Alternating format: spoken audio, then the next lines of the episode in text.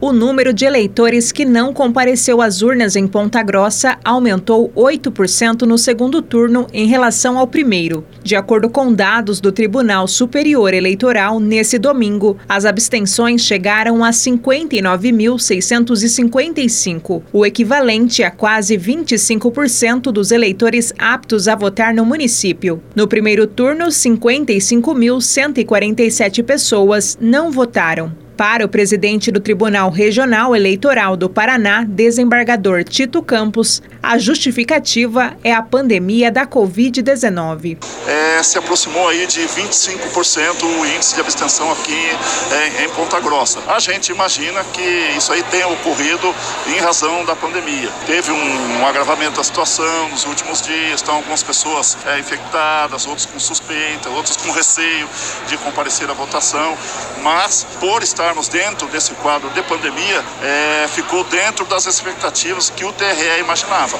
A gente calculava que se ficasse entre 25% e 30% estaria dentro da normalidade em razão dessa excepcionalidade da pandemia.